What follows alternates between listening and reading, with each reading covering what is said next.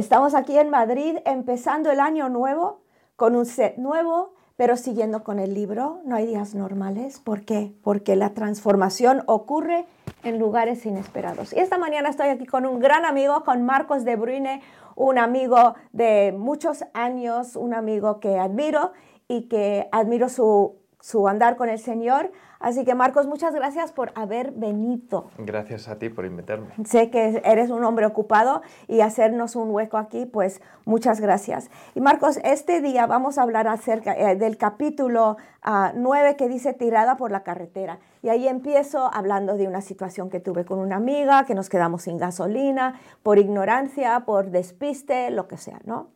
Y luego digo que todos queremos llegar al final de nuestra vida queremos llegar bien, no queremos pues perdernos por ahí o que se nos acabe el combustible espiritual.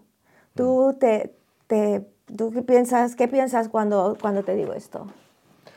Pues que pienso que muchas veces eh, es verdad que, sobre todo como creyentes, eh, hay situaciones en las que nos vemos sin energías y nos vemos que que queremos dar más y, queremos seguir, ¿no? Y a veces tenemos ese miedo de decir, queremos ir, queremos ir y, nos falta tiempo, nos falta eh, eh, sobre todo energía, ¿no? ¿Y qué crees que es lo que influye tanto en perder la energía, la energía espiritual, porque estamos hablando de, hmm. la energía espiritual, ¿qué afecta?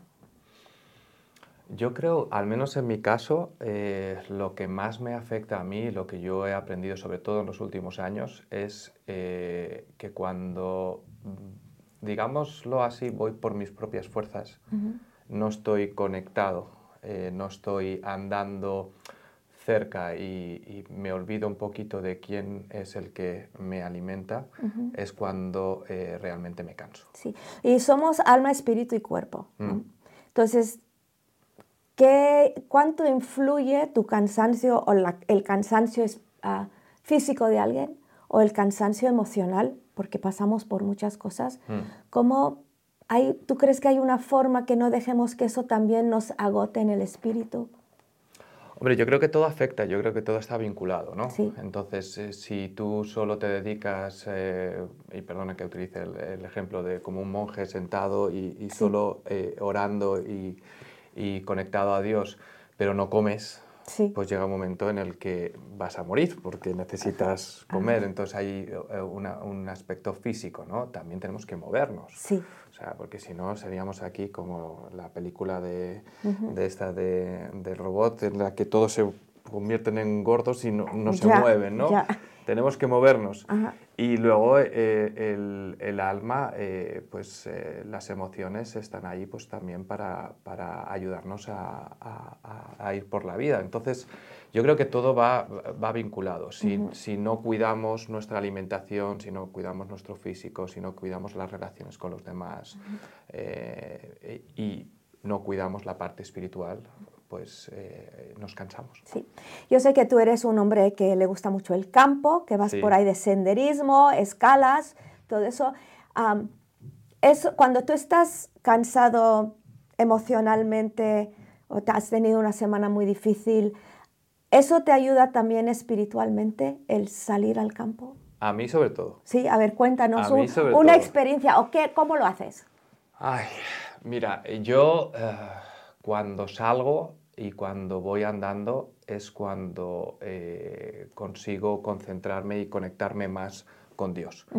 Porque de una u otra manera, o sea, el mero hecho de estar por la naturaleza y ver todo lo que hay, toda la diversidad de colores, toda la diversidad de formas, eh, eso ya me va alimentando. O sea, visualmente eh, algo sucede dentro de mí que yo no es que lo busque, es que simplemente sucede. ¿no?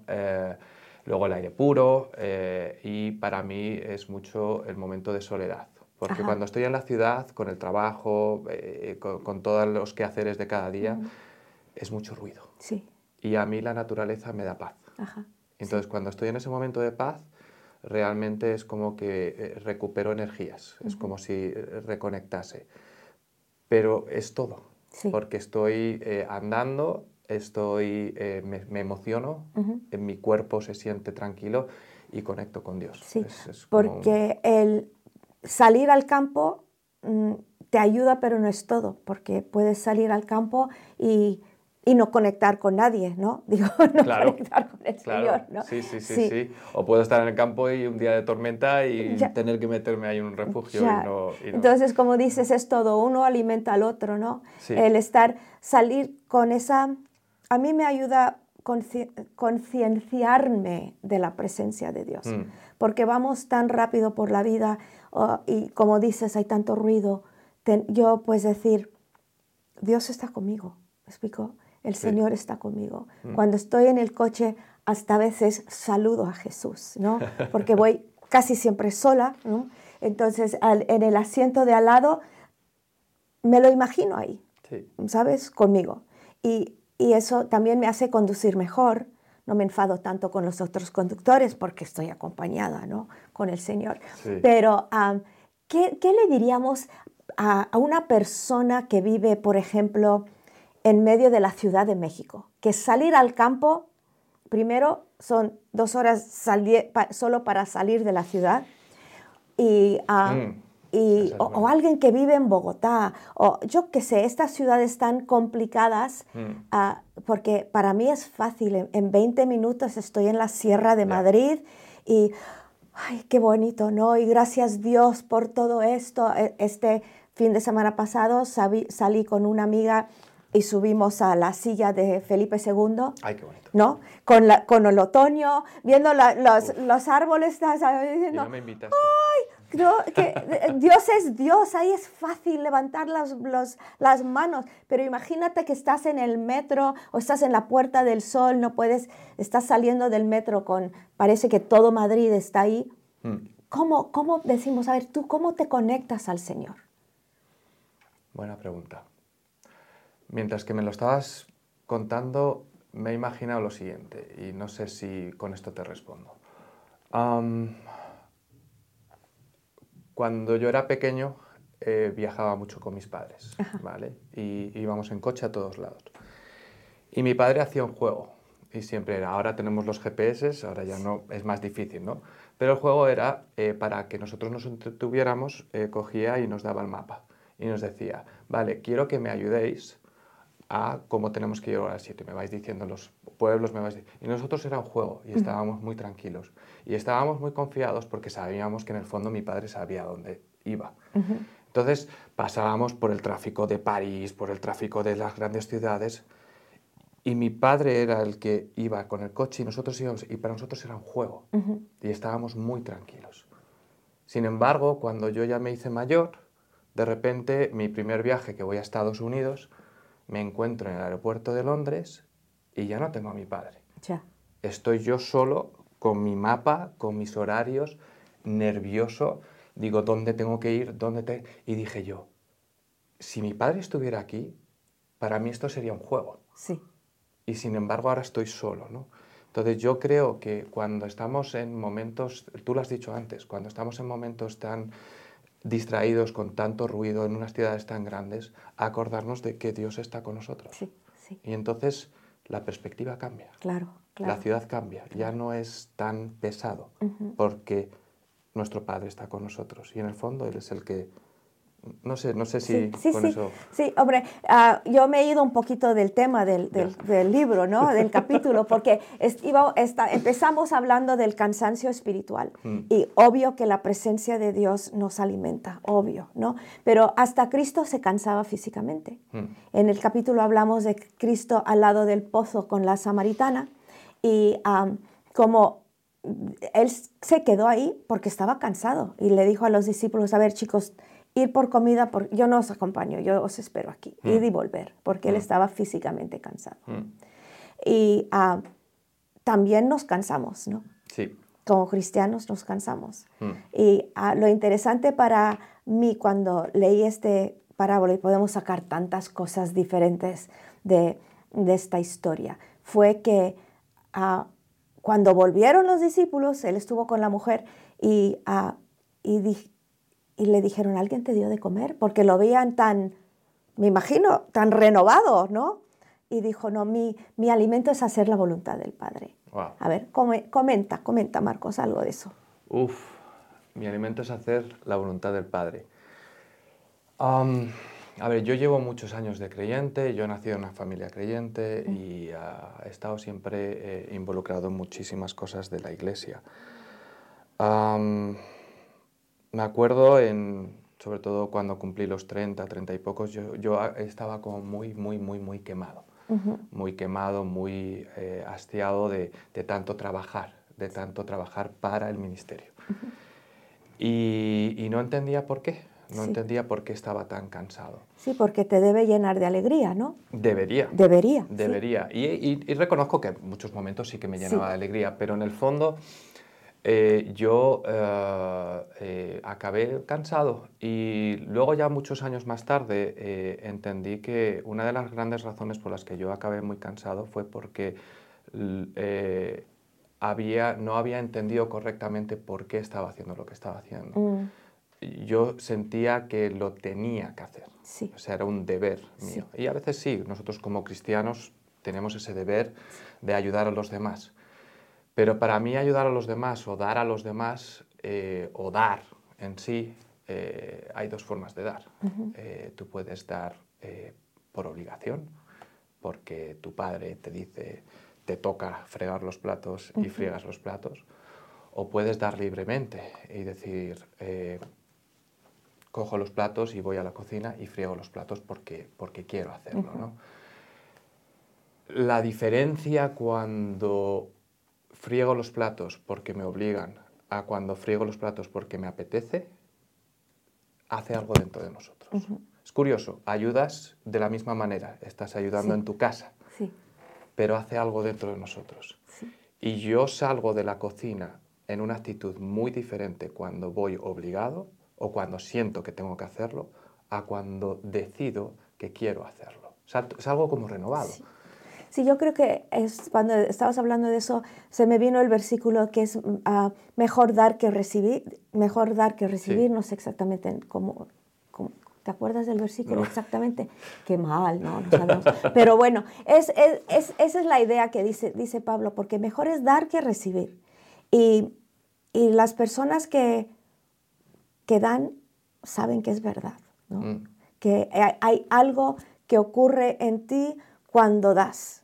Y, y que, hombre, recibir también nos gusta, ¿no? Pero ah, cuando das, como que te renueva, te, te ayuda, te, te da gozo, te da Mm. alegría el dar.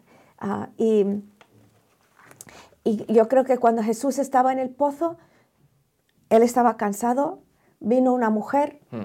él la vio de lejos y ya sabía su historia, ¿no? Ah, eso es alucinante. Y Jesús nos ve de lejos y ya sabe nuestra historia, ¿no? Y sabe lo que necesitamos. Y aunque no se trata el capítulo es- ex- ah, explícita- explícitamente de sus problemas de esta mujer, sí vemos que Dios le dio, ah, pues le dio, le cambió la vida, ¿no? Y Jesús no, estuvo ahí sentado al lado del pozo diciendo, mira, pf, qué cansado estoy, ¿no? Y así, así hacemos a veces, no dejamos que Dios nos renueva, no, nos damos de lo que tenemos para renovarnos constantemente. Mm. Ah, ¿Tú qué, qué le dirías a alguien que, que está harto de poner el sonido en la iglesia? ¿Que está harto de salir a evangelizar? ¿Qué le dirías a, a una chica que ya dice yo ya no más, yo y, y- y van porque tienen que ir o, o no van y no saben cómo no saben cómo dejar lo que están haciendo y en vez de dejar lo que están haciendo dejan la iglesia Ya. y dejan a, a veces hasta dejan al Señor porque Mm. es- y tú, tú tocaste un poquito de eso. Sí, yo he tocado, he tocado sonido también. Por eso me ha hecho gracia. No, am, uf, me vienen muchas cosas. Am, hay una, casi vuelvo a, a repetirme en el hecho de que am, muchas veces acabamos haciendo las cosas porque creemos que tenemos que hacerlas o porque mm, hay una necesidad en la iglesia, nadie está para cubrirla y nosotros nos metemos allí pues, porque queremos servir, queremos dar. Y al final eh, eh, eh, solo hacemos eso. ¿no? Entonces, mi experiencia también en la iglesia es que muchas veces creemos que poner el sonido, creemos que poner las sillas, creemos que saludar a las personas cuando entran a la iglesia es como algo de baja categoría. Y entonces queremos aspirar a más, queremos estar ahí enfrente, dirigir la alabanza, cualquier cosa, ¿no? Entonces nos vemos durante muchos años en el mismo sitio y eso mm. nos acaba como, como, ah. como, como, diciendo, uff, es que yo no crezco, yo no... Y sin embargo, o sea, somos un cuerpo, ¿no? El meñique tiene una función. Sí. Y el meñique no, no, no querrá ser la cabeza. Y, y, a veces queremos ser eso, ¿no? Y entonces eso creo que forma parte de una de las frustraciones que muchas personas pueden llegar a tener. Algo que me encantó cuando, cuando eh, vine por primera vez a, Amistad Cristiana, y lo cuento siempre, es el hecho de que hablasteis sobre en lo poco eh, me eres fiel, en lo mucho te pondré. ¿no? Yo creo que cuando entendemos que las cosas las hacemos no para nosotros, sino que las hacemos para un fin mayor, que es el cuerpo de Cristo, que es la iglesia, que es un fin mayor que nosotros mismos, eh, entendemos que eh, Dios hasta cierto punto está mirando eso también y está viendo, oye, pues mira, yo te estoy viendo que estás con un corazón alegre, que estás con un corazón dador, que lo haces con libertad, que no lo haces porque yo te estoy pidiendo que lo hagas. Y lo más seguro es que tarde o temprano eh, acaben ocurriendo otro tipo de cosas.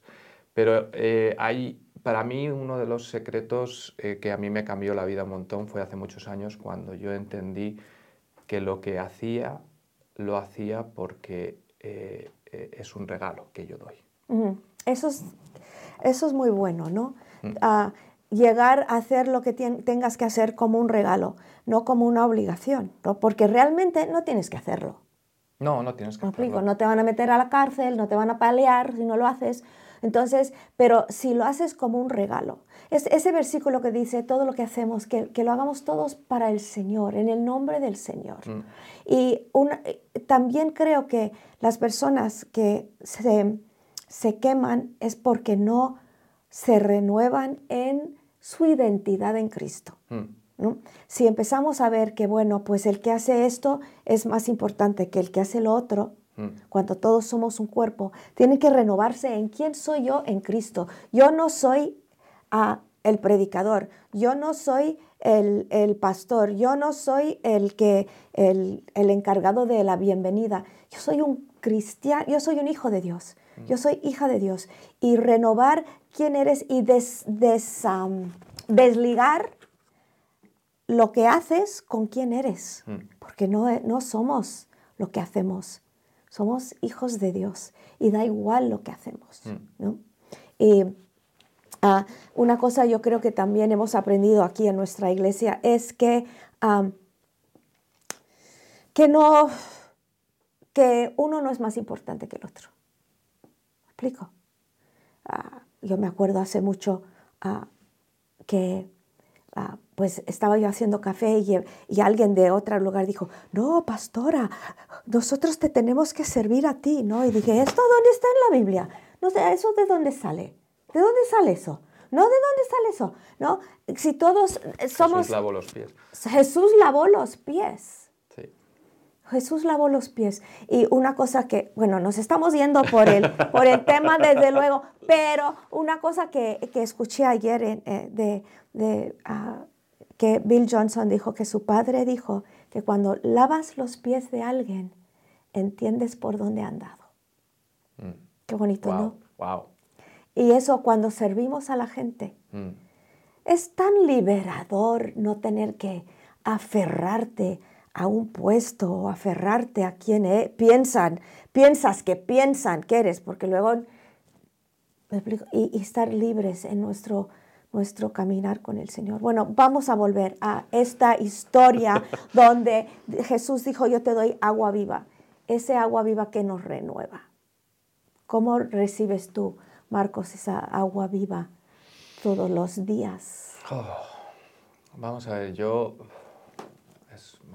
me estás haciendo preguntas, wow, profundas.